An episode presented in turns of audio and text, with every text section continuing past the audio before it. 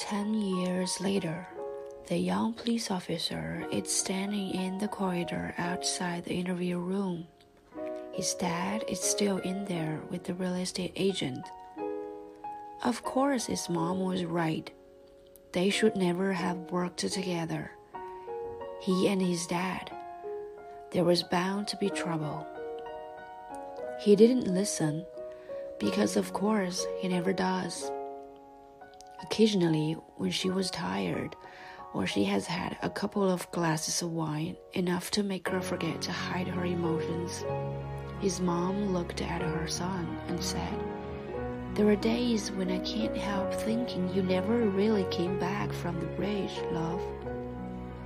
That you're still trying to save that man on the railing, even though it's as impossible now as it was back then. Perhaps that's true. He doesn't feel like checking.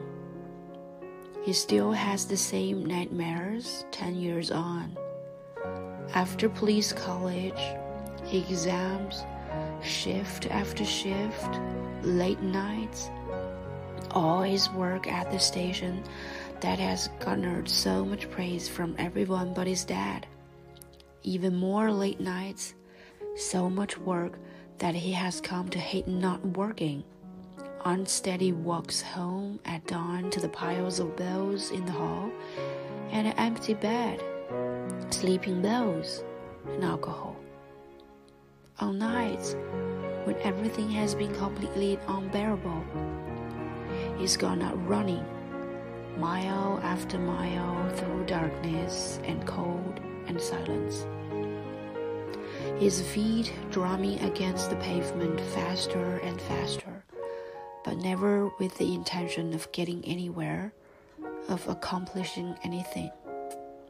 Some men run like hunters, but he ran like their prey.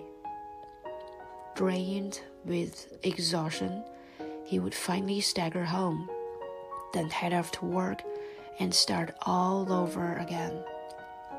Sometimes a few whiskeys were enough to get him to sleep, and on good mornings, ice cold showers were enough to wake him up.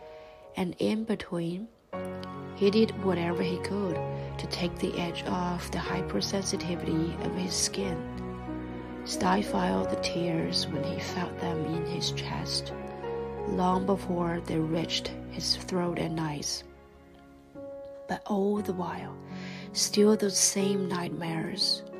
The wind tugging at his jacket. That dull scraping sound as the man's shoes slid off the railing. The boys screaming across the water that neither sounded nor felt like it came from him. He barely heard it anyway. The shock was too great, too overwhelming. It still is.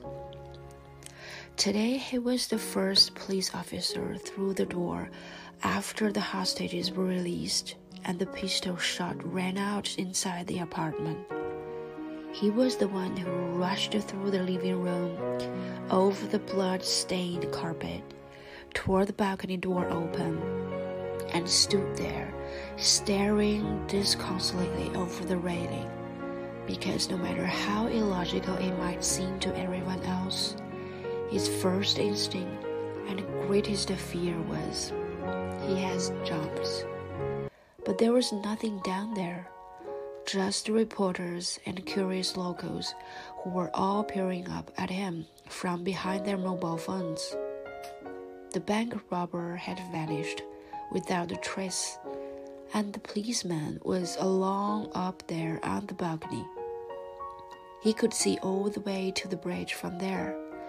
Now he was standing in the corridor of the police station, unable even to make himself wipe the blood from his shoes.